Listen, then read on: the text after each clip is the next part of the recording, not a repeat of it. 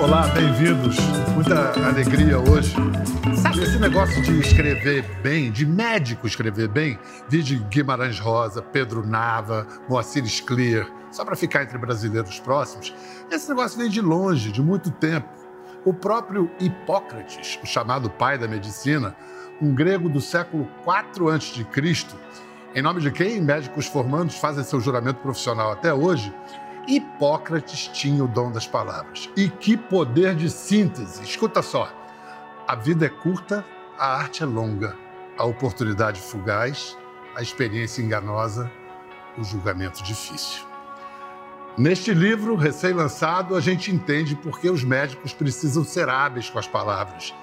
É deles o dever de dizer as coisas mais difíceis nas horas mais críticas. Este livro traz as memórias do médico mais popular da história do Brasil, que por décadas acumulou os exercícios da clínica, da comunicação e da literatura. Seu primeiro livro, Estação Carandiru, é o equivalente do século XX aos Sertões de Euclides da Cunha. Sob a forma ilusória de autobiografia, esse seu 17º livro é um precioso testemunho que parte do pessoal para o geral, do privado ao público, da prática médica à filosofia profunda. O título serve para evocar a medicina e a vida. O exercício da incerteza é a mais recente contribuição para a saúde do debate público de Drauzio Varela. Antônio Drauzio Varela. Foi. Quando foi a última vez que alguém chamou você de Antônio? Eles chamam quando alguém quer fazer uma cobrança pelo telefone, fala, seu Antônio, ou oferecer um plano. Eu, Só assim. Eu achei que teria sido na, na chamada da escola, mas. Uh, poxa, o cara vai fazer uma cobrança, vê Antônio Drauzio Varela, só tem um Drauzio Varela. Pois né? é. O, você sabe que eu, eu, fiz um estágio na Suécia muitos anos atrás e, e tinha um, um, um médico lá que acabou virando meu amigo para sempre e me chamava de Drauzio com muita dificuldade. E no dia que eu vim embora, ele pegou, foi me entregar um, um documento do, do, do, curso que eu tinha feito lá, e ele falou: Você chama Antônio? E me fez ficar três meses pronunciando esse nome esquisito. Você está perto de fazer 80 anos e corre maratonas e é o exercício que faz bem ou a falta dele que faz mal? É a falta dele que faz mal. Sabe, o corpo humano é uma máquina que foi desenhada pela evolução toda, não é? pela seleção da espécie, veio, foi desenhada para o movimento. É? cheio de dobradiças, você se movimenta. É para isso que ele foi feito, pernas compridas, braços longos. Se você deixa parado, se estraga. Ele se estraga muito depressa. Toda máquina feita para o movimento é assim, né? Põe um carro na garagem seis meses, vai dar partida, não pega, né? Você diz, você diz que você está muito bem hoje porque você parou de fumar mais ou menos cedo e começou a correr. Mais ou menos ainda, tarde. Ainda que tarde. ainda que tarde. Se você não tivesse parado de fumar, nós não estávamos conversando aqui agora, né? Certamente, né? O cigarro encurta a vida de um homem 12 anos, em média. E a mulher, 10 anos, encurta a vida, uma mulher fumante. Fora todo o sofrimento que ele provoca. Eu fumei dos 17 aos 36 anos. E foram 19 anos fumando. E é curioso, eu, quando eu, eu, penso nisso, eu falo, não era eu. Porque a droga, a, a, cigarro é nicotina, né? é um dispositivo para administrar nicotina. E nicotina é uma das drogas que provoca a maior dependência química, a dependência química mais feroz. Sei bem. Você conhece, não é? E difícil você ficar livre dela. Até os 50, né? Está conversando comigo aqui porque parou aos 50. e mesmo assim tem um enfisema que me dá bastante trabalho. Quando criança, quais os autores que fizeram você se apaixonar pela literatura? Criança, adolescente, é, assim. Eu, de criança mesmo eu lia gibi.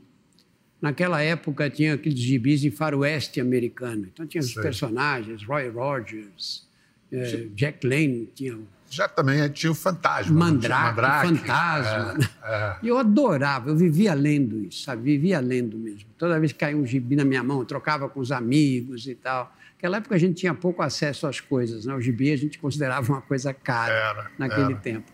Mas depois na escola, foi apresentado ao José de Alencar.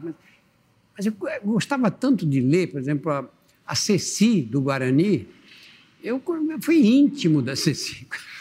Eu reconhecia mulheres que passavam na rua, de olha, parecida com a Ceci. A leitura tem isso, né, Pedro, que é maravilhoso, né? Você constrói aquele universo, né? Você, o autor descreve uma paisagem e você vê essa paisagem.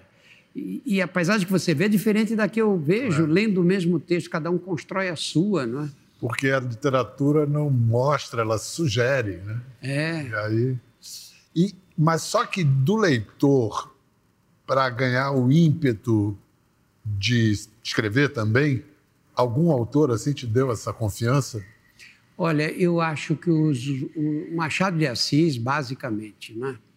Eu, quando conheci o Machado de Assis, fiquei muito impressionado Quero com fazer ele. isso também. Eu falei, esse cara escreve de um jeito...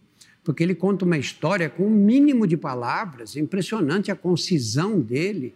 Ele sugere para você e você, constrói, você constrói o livro, né? e ele vai só pontuando. Né? Maravilhoso. Agora, o, o, você vê, ele escreveu O Alienista 50 anos antes do Freud. Como é que é possível? Depois de 50 anos, o Freud é que trouxe esse assunto à, à baila do ponto de vista científico. É, né? Ele foi modernista antes do modernismo, é. né? décadas antes.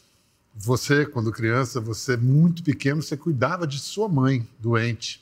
E você diz que você se orgulhava disso, porque os outros meninos eram cuidados pela mãe e você cuidava de sua mãe. Você era um, uma criancinha madura assim? É, é, é a história da realidade, né? Minha mãe teve uma doença crônica, muito jovem. Ela faleceu com 32 anos e uma doença em que ela foi perdendo a força dos músculos. Foi ficando cada vez, a musculatura foi ficando cada vez mais, mais, mais flácida.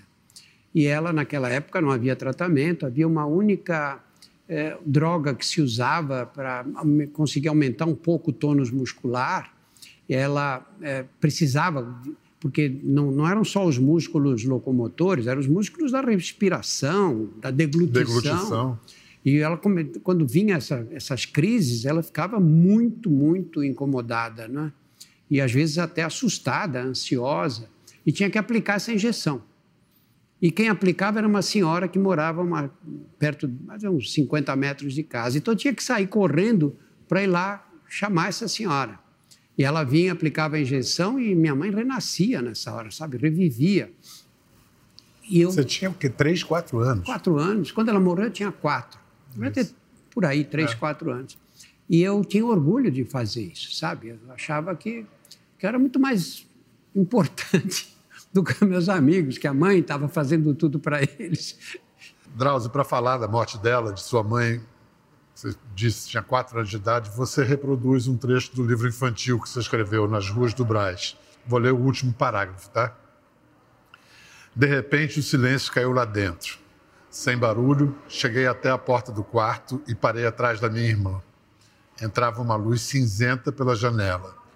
Todos permaneciam imóveis em volta da cama. Debruçada sobre a pilha de travesseiros, minha mãe respirava a intervalos longos. Depois, o braço despencou dos travesseiros, a aliança de casamento caiu da mão, correu pelo assoalho e fez três voltas antes de parar. Você reproduz esse trecho e, e fala da, da sensação tremenda que você sentiu de conseguir dizer isso e que você tinha mantido isso em segredo e silêncio, que nem a sua mulher, nem suas filhas, ninguém nunca tinha sabido disso. Por que, que você manteve esse segredo e qual foi a reação delas ao ler? Olha, eu não sei porque eu, porque eu mantive em segredo. Eu nunca quis comentar isso. Eu não comentei nem com a minha irmã, que estava presente na mesma cena. Né? Eu achei que aquilo tinha sido um, assim, um momento pessoal e que não tinha interesse para mais ninguém, a não ser para mim mesmo. Né? E aí, quando eu escrevi Nas Ruas do Brás, que pega essa fase da vida em que eu morei no Brás dos zero aos 10 anos, eu perdi a mãe nessa fase. E eu fiquei com um problema sério. Eu disse que eu estou contando um monte de história, como é que brincava na rua, como é que jogava bola, a correria, como é que a gente fugia da, de casa e até o rio, Rio Tietê na época. Falei, não vou contar que minha mãe morreu. Mas aí como é que eu conto? Eu digo, aí minha mãe morreu. Pô, uma criança não tem nada pior do que perder a mãe, não é? Diz, Pô, o cara perdeu a mãe, ele diz, aí minha mãe morreu, como se fosse Pior é imaginar que pode perder. Pois é. E aí, eu, nessa história, um domingo de manhã, um sábado de manhã, não lembro, eu lembro que estava tava chovendo. Falei, sabe o que é? Eu vou escrever como eu vi. Porque a realidade é a realidade. Eu acho que as crianças vão entender melhor se eu contar essa cena. Quando eu acabei de escrever, eu falei, estou contando uma coisa tão íntima que eu nunca contei para ninguém, nunca comentei com ninguém, agora eu ponho isso num livro para todo mundo ler, para quem quiser ler. Não é? E, e, e é uma sensação curiosa essa que a literatura te dá, não é? Pedro? Porque eu estava contando a história de um menino que era eu, mas ao mesmo tempo não era mais eu. Eu não sou mais aquele menino que estava ali naquele instante, não é? E, e, talvez se você não voltasse para contar, ele não, você não se libertaria dele, né? Não poderia vê-lo a essa distância. Tem essa essa coisa paradoxal, né? De chegar perto para poder se distanciar, se afastar, né? Foi seu pai que contou para você que você tinha sido aprovado na, no, no Foi. vestibular, equivalente a vestibular? É. Como é que ele falou? Eu tinha uma ligação muito forte com meu pai, porque minha mãe morreu e ele se dedicou integralmente aos filhos, uma coisa impressionante. Vocês tinham intimidade mesmo, amizade? Tínhamos é, intimidade das gerações passadas. Tá. Né? Ele era a autoridade paterna, decidia as coisas, etc. Mas tinha um, um respeito, faltava essa coisa da, do, da, do carinho físico que aquela geração tinha esse, esse esse cuidado, né? esse recato, vamos dizer assim, ou essa Tadinhos. dificuldade né? É, é. do toque, né? do toque físico. Mas foi um grande homem. Eu, eu sempre acho, eu sempre digo, se não fosse ele, eu, eu teria seguido o, o, o, a rotina de vida dos moleques que jogavam bola comigo na rua. Quando fazia 14 anos, eles iam trabalhar, paravam de estudar, iam trabalhar nas fábricas. Seu pai é que botou ele você. Ele disse: meus filhos vão entrar na universidade. E aí, como é que ele deu a notícia que você tinha passado? Eu foi simplesmente assim: você entrou na faculdade. Falei, como, o senhor está sabendo? Porque eu estava, saí com um amigo, andamos a pé pela cidade, né, só pensando. Um amigo que estava fazendo vestibular comigo também. E ele disse, você entrou na faculdade. Eu falei, não diga, pai, como que o senhor sabe? Falou, entrou. Entrou em segundo lugar na faculdade. Eu não podia acreditar não podia acreditar. Segundo lugar, você ficou feliz ou frustrado que não foi o primeiro? Não, fiquei feliz. Fiquei muito feliz. Você sabe quem foi o primeiro? Sei, era um colega meu de turma, Manuel Velhote. Um bom médico. Vamos ver uma foto sua com seu pai, José? É ele ali atrás? É, ele atrás. Era alto para a época, ele era muito alto, ele tinha 1,83m. Na geração dele. É, você é alto. É. Então, perto... quem, quem está aí? Eu sou esse maiorzinho, Sim. o menor é meu irmão mais novo e essa menina é minha irmã, que tinha três anos mais que eu. E aquela senhora ali era uma prima do meu pai, que era como tia isso era. Isso era no Braz? Não, aí já foi quando a gente mudou para Vila Mariana, um bairro de classe média. Aí eu devia ter aí uns 11 anos, talvez já, 12. Já era comprido também. É. Ah. Isso é no Braz. É, essa foto, meu pai, minha, logo que minha mãe morreu, o meu pai levou a gente num fotógrafo que tinha ali na Rua Oriente, no Brás, que hoje é centro de roupas e tudo. E ele levou para documentar como a gente era quando ela faleceu. Eu tinha quatro anos, meu irmão mais novo tinha dois e a mais velha tinha sete anos. Drauzio, no livro a gente aprende com detalhes que sua primeira experiência profissional foi como professor de cursinho. Você e o Digênio criaram o objetivo e você descobriu a sua vocação ou aprendeu a vocação, aprendeu a comunicação, a dar aula e tudo. Você acha que essa experiência de professor de cursinho foi como uma escola de teatro que depois te valeu na hora de fazer televisão? Ah, tenho certeza. Tenho certeza. Olha, o objetivo teve uma fase que tinha 10 mil alunos. Eram 25 turmas com 400 alunos. Tinha um quadro negro enorme, comprido, e a gente dava aula com o microfone na mão. Agora, você para manter 400 adolescentes, não ficam quietos nem no cinema. Manter 400 adolescentes prestando atenção na aula que você está dando, você tem que desenvolver te, um, técnicas, técnicas, tem que ter um aprendizado pessoal, né? que não dá para aprender com os outros. E, e você, você imagina 25 turmas significava dar 25 vezes a mesma aula. E você dava a mesma a aula? A mesma aula. Palavra por palavra? Acho que sim, porque chegava, tinha um ponto do quadro negro que, quando chegava ali, tocava o sinal. Era o final. Provavelmente as palavras eram as mesmas. Ninguém tem um treinamento desses, Pedro. Ninguém. Um ator não faz 25 vezes o mesmo espetáculo na semana. Então, eu tenho certeza absoluta que essa. Eh, eu aprendi muito, aprendi a me, a me comunicar, a explicar as coisas, tentar explicar as coisas. Não é? A gente descobriu, Marília Juste descobriu uma aparição sua na televisão em 1979, dando uma entrevista para o Jornal da Globo. Nossa Senhora. O Hospital do Câncer vem fazendo experiências com o BCG oral brasileiro no tratamento do câncer. O Dr. Drauzio Varela, chefe do Instituto de Imunologia do Hospital do Câncer, está aqui hoje para falar sobre o assunto. Dr. Drauzio, qual é o efeito, qual é a ação do BCG em uma pessoa com câncer? O BCG age estimulando horror, as defesas imunológicas do paciente quem foi e, que isso, achou isso? Uh, permitindo, possibilitando que as células responsáveis pelos mecanismos de defesa localizem e destruam as células tumorais com mais eficiência. Horror por quê? Você compraria um carro de um cidadão desse? Um Eu não compraria a blusa roxa dele. que horror! Que maravilha! Isso era época dos Beatles, né? Tinha aquela costeleta enorme, né? Que horror. Todo mundo era cabeludo, até o Cid Moreira e a Chapelin eram cabeludos. É, até os carecas eram cabeludos. até os carecas eram cabeludos. Drauzio, você falava aí sobre o uso da vacina do BCG, da vacina contra a tuberculose, para o tratamento do câncer de pele. Como é que você se tornou um, um, precursor entre os especialistas da AIDS? Quando você ouviu pela primeira vez falar da AIDS e, e acabou sendo. Você trouxe essa notícia, né? Você chegou ao Brasil dos Estados Unidos com a notícia: existe essa doença. É, na verdade, eu fiquei sabendo com, através de um professor da Universidade de Nova York, que esteve em São Paulo numa conferência e diz: Olha, depois nós tivemos um almoço, ele diz: Olha, está vendo um, estão surgindo casos muito estranhos nos Estados Unidos de homossexuais masculinos que desenvolvem uma pneumonia que é característica de pessoas imunodeprimidas e um tipo de câncer que dá manchas roxas pelo corpo, que é característica de pessoas muito mais velhas, de pessoas debilitadas, pessoas que passaram por transplantes de órgãos. E eu fui ler, fui atrás e, e, e vi que havia uma doença nova que estava começando a surgir. E aqui no Brasil, nessa época, essa doença, a imprensa chamava de peste gay. E eu achava que era um absurdo.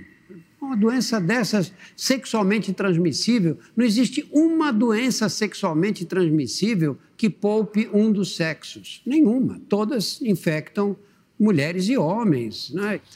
E aí eu consegui um estágio no hospital de Nova York, o Memorial Hospital, onde trabalhava esse professor, através dele eu consegui, e vi os primeiros casos de AIDS em Nova York. Isso em 83, praticamente. É 83. E aí, quando eu voltei para o Brasil, eu era o único oncologista de formação que tinha visto esses casos desses tumores, sarcoma de, de Kaposi. Né? E aí fui envolvido na epidemia de AIDS aqui no Brasil. Os primeiros casos eu tratei uh, um grande número, pelo menos. O que, que os negacionistas daquela epidemia diziam na época? Ah, eles diziam que era um castigo divino, que era Deus que punia os homens homossexuais por práticas que eles consideravam antinaturais. Eles diziam que isso não era. De cara se verificou que devia ser um vírus, né? mas que não era um vírus, que era o estilo de vida que predispunha a uma atividade sexual múltipla, né, que eles chamavam de promiscuidade. Chamavam de promiscuidade nas revistas científicas. Eu escrevi uma carta para o The New England Journal of Medicine, que é uma das revistas mais importantes na ética. Eu não acredito, é até hoje uma das mais importantes, eu não acredito que vocês continuem usando esse termo de uma categoria moral moral, o que é um homem promíscuo, o que é uma mulher promíscua, né? que conceito é esse? Não é? E eles, isso acabou, parou. Não por causa da minha carta, mas acho que Nossa. muitos outros fizeram o mesmo. Né? Mas você, diante dessa desinformação, foi o que te levou a buscar a comunicação. É. Isso eu devo a um jornalista chamado Fernando Vieira de Mello, que hoje é um túnel aqui em São Paulo. O Fernando era muito meu amigo e eu voltei de, um, de uma conferência, voltei desse estágio e, e passei na rádio para a gente tomar um café e, e ele disse e contei para ele essa história. Falei, olha, o que está acontecendo é uma coisa muito grave e vai se espalhar no Brasil. Ele falou, ah, vamos gravar essa história aí. E aí chamou a jornalista, Maria Elisa Porchat, e nós gravamos uma entrevista. E aí, passado uns dias, um amigo na rua me falou: ah, Eu vi você dando uma entrevista na rádio ontem. Eu falei: Não, não foi ontem, foi semanas atrás. Eu falei: Não, foi ontem. Eu liguei para ele e falei: Fernando, você está passando outra vez a entrevista? Ele falou: É, eu dividi em fragmentos e estou rodando na programação. Eu falei: Você está louco? Eu vou até aí. Fui até a Jovem Pan, eu estava perto.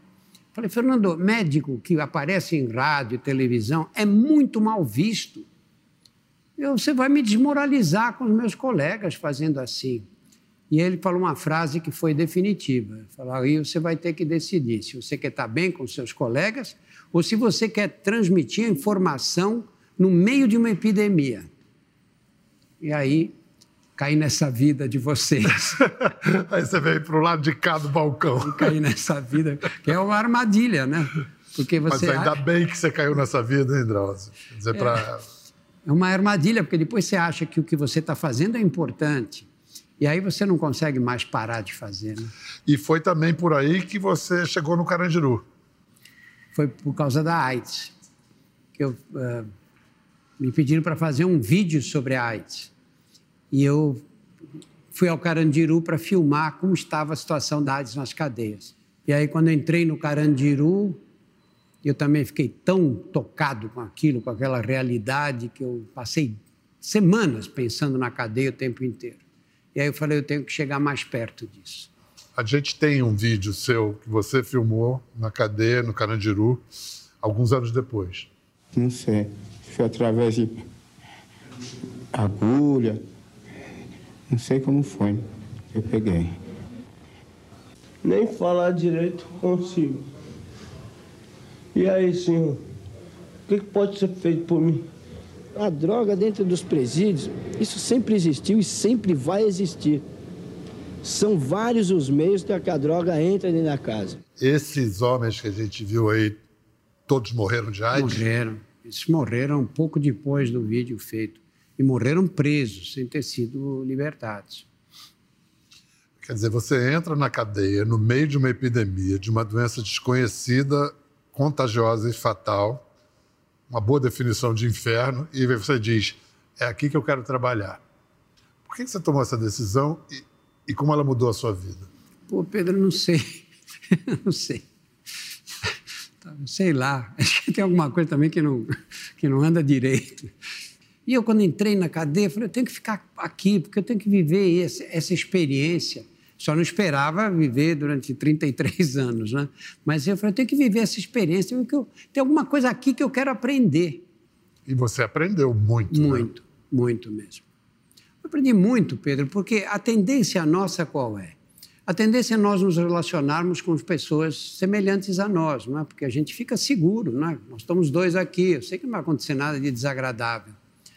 Mas a, mas fica faltando o contraditório, né? fica faltando outras formas de enxergar a vida. Né? E você, quando começa a ver essas pessoas enjauladas nas piores condições, nas cadeias brasileiras, você entra em contato com uma outra realidade. Olha, eu fiquei 17 anos, na, não, 16 anos na cadeia feminina, penitenciária feminina.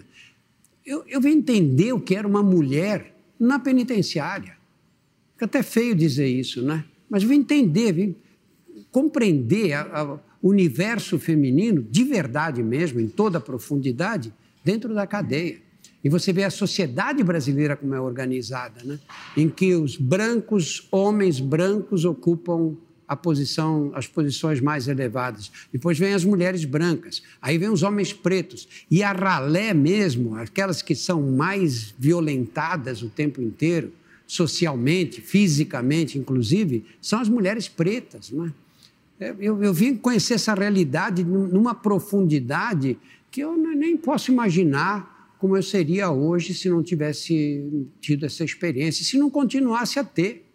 No documentário Deus e o Diabo em Cima da Muralha, de 2006, você, Drauzio, entrou no presídio com funcionários do Carandiru para contar umas histórias.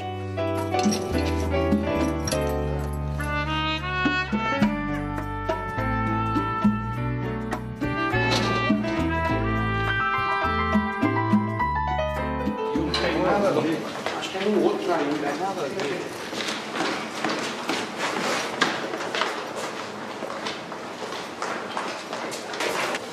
Gente chegava aqui, isso aqui ficava trancado permanentemente, essa porta, né? Então, quando nós íamos para o atendimento, a gente subia, o funcionário abria aqui, fechava esta porta. O pessoal dos crentes já estavam fechados para o lado de lá. Aí abria essa porta e ficava trancada permanentemente. Aí o Paulo e eu entrávamos e ele em seguida ele em seguida fechava de novo. Aí nós ficávamos trancados para dentro sem mais ninguém, sem funcionário nenhum. E na hora de ir embora, sete, oito horas da noite, a gente gritava daqui até alguém ouvir lá embaixo e vir abrir a porta para soltar a gente. E nós atendíamos nessa salinha aqui.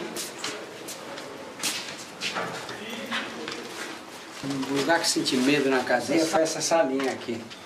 Não medo de desrespeito, nada que isso nunca aconteceu, mas medo de tuberculose, porque muito fechado, muito fechado, dia de calor aqui sem vento, ficava um abafado aqui, completamente abafado.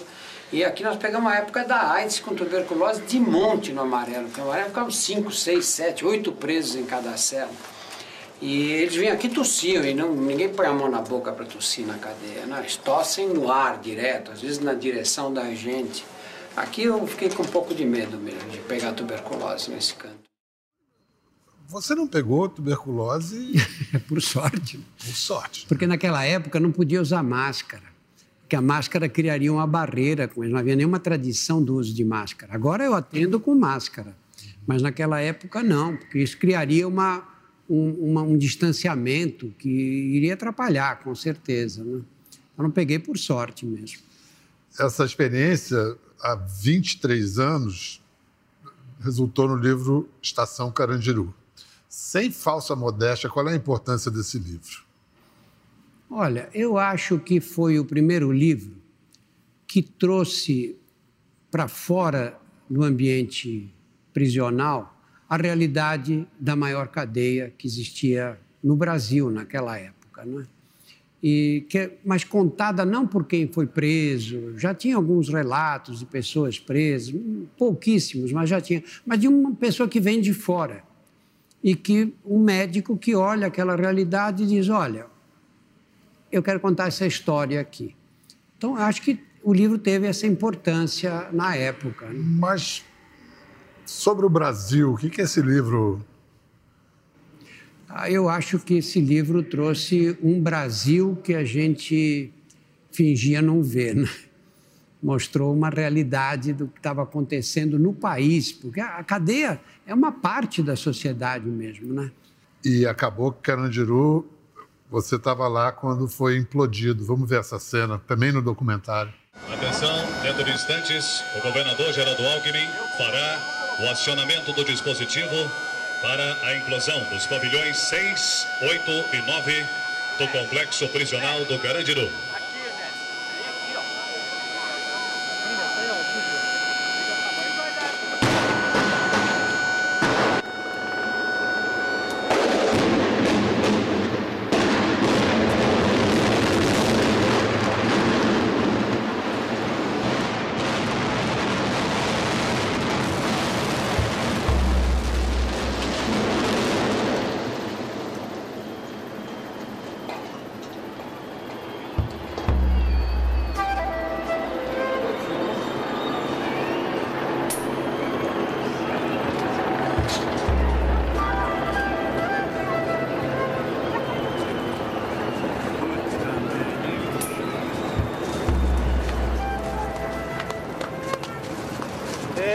Varela. 15 anos de trabalho, hein? 7 segundos de duração.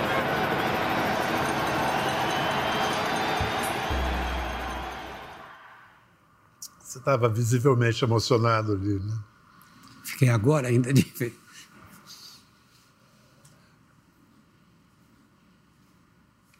Simbolicamente é uma imagem muito poderosa, mas teve alguma consequência, um desdobramento na realidade? Ô, oh, Pedro, a detenção não desapareceu. Desapareceu esse prédio aí, né? mas ela se espalhou. Centros de detenção provisória hoje pela cidade, em que as condições não são muito diferentes, não.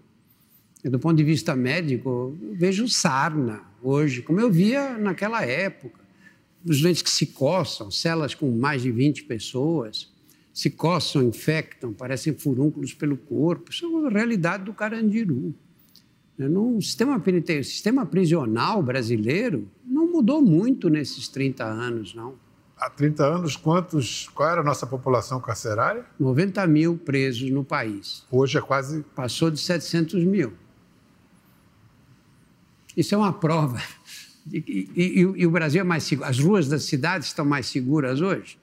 Naquela época, cidades pequenas do interior não tinha violência, as pessoas dormiam com a janela aberta. Vai, vai hoje andar em qualquer cidade aí de 20 mil habitantes, pelos riscos que as pessoas correm, é? Então, acho que a sociedade podia tirar um ensinamento. Se nós tínhamos 90 mil presos naquela época, temos hoje mais de 700 mil, e a segurança nas ruas só piorou nos últimos 30 anos, a conclusão qual é? É que pôr as pessoas na cadeia não diminui a violência urbana. Não é? Essa é a conclusão. Ah, mas vai deixar tudo solto? Não, mas a gente tem que pensar em outras soluções. Né? Será que toda essa gente precisa estar na cadeia? O Drauzio, até pela nobreza de sua figura, de seu trabalho, as pessoas têm dificuldade de. Elas não sabem o seu grande senso de humor. É... Nesse livro, que, repito, expõe de uma maneira tão clara e hábil as ambivalências que que desafiam a gente na vida, você introduz um personagem-chave do assunto internet, internet que é uma maravilha e é um horror ao mesmo tempo, assim. Calado, um personagem sinistro observava as consequências dessa invasão da tecnologia no cotidiano de mulheres, homens e crianças. Satanás talvez impaciente com o aumento da expectativa de vida da humanidade naquele início do século XXI, que o obrigava a aguardar mais de 70 anos para punir um pecador, o coisa ruim decidiu abrir na Terra uma sucursal do inferno. Assim surgiu o celular inteligente, a mais diabólica das invenções. Em pouco mais de uma década, o celular inteligente já mudou, já criou um novo Homo sapiens? Ah, já criou. O Homo sapiens neuróticos. Né? Neuróticos? neuróticos. É, porque o, eu digo que o Satanás inventou a, cela, a tela do celular, né? Porque a tela acabou com a vida da gente. Quando não tinha tela no celular, o que acontecia? A pessoa te passava um e-mail, mandava um e-mail. No dia seguinte cobrava, né? Quem manda e-mail cobra, né? Porque acho que a responsabilidade é sua mesmo que o assunto só interesse a ele, não a você. Você não mandou, você não respondeu meu e-mail? Você falou, saí com a minha mulher, cheguei tarde do cinema, fui, não, não abri o computador, pronto. Agora, não tem desculpa, porque ele manda um e-mail e te, te manda um WhatsApp avisando que mandou o e-mail. Você está perdido, você abriu o celular, está ele lá, cobrando. Isso enlouquece a gente. O cérebro humano, Pedro, não tem capacidade de, de ter a, a sua atenção dirigida contra tantas coisas que acontecem ao mesmo tempo, tantas solicitações ao mesmo tempo. E o que está acontecendo com a gente, então? Um bando de ansiosos, todos nós. Nós passamos o tempo inteiro olhando a tela do celular. Você acorda, a primeira coisa que você faz é ver se tem algum recado. Vai dormir, a última coisa é dar mais uma olhada no celular. Não, não, não, isso não vai, não, vai, não vai acabar bem. Você vê as crianças, nós não sabemos vão, quais vão ser as consequências a longo prazo ou a médio prazo sequer das crianças passarem o tempo inteiro com esses joguinhos e trocando mensagens idiotas com os amigos e que não sem ler um livro, sem parar, sem ter tranquilidade de, de, de se dedicar a uma, informa, a, uma, a uma atividade mais intelectual ou física, a um esporte, a uma brincadeira de criança, não é? Eu, eu, vejo com, eu vejo essa. Por outro lado, você não pode ser contra a internet. Né? E toda a informação a qual você tem acesso, ótimo. Claro, né? imagina, você não faria metade do que você faz hoje sem isso e nem eu. Mas nós temos que ter consciência de que o impacto no psiquismo dessa atividade frenética é cada vez maior. E nós não podemos ter a ilusão de que as futuras tecnologias virão para diminuir o impacto dessa solicitação. Ao contrário, se você analisa o fax, o e-mail, o telefone celular, a tela do celular, tudo isso veio para quê? Para dar mais eficiência, para você poder trabalhar mais, para você aumentar suas competências. Não vai vir nada para você diminuir, para te deixar mais tempo livre, não é? Nós é que vamos ter que nos defender desse impacto, cada um pessoalmente. Não é? Então, salve-se quem puder, né? Totalmente. Bom, esse livro aqui dá margem a tanta conversa que por hoje é isso, mas amanhã a gente fala mais do exercício da incerteza com Drauzio Varela. Amanhã tem mais. Quer ver mais? Entre no Globoplay.